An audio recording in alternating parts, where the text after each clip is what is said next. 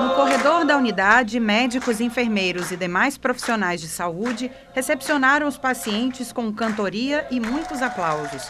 A paciente Francisca Miclélia revela ter tido medo de perder a vida, mas que se sentiu segura com os cuidados da equipe médica do hospital.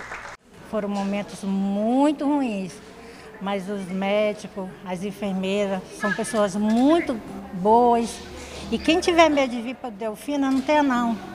Aqui você encontra conforto, você encontra é, alívio, você encontra amor, amizade. E isso tudo ajuda a gente a ficar melhor, né? Marido de Francisca, Elias Medeiros, falou que o período de internação foi de muita dificuldade para a família, mas que a fé ajudou a enfrentar o período. Sentimento de alegria, de alívio e obrigado a Deus mais uma vez por confortar o coração nesses dias difíceis, mas nós vencemos.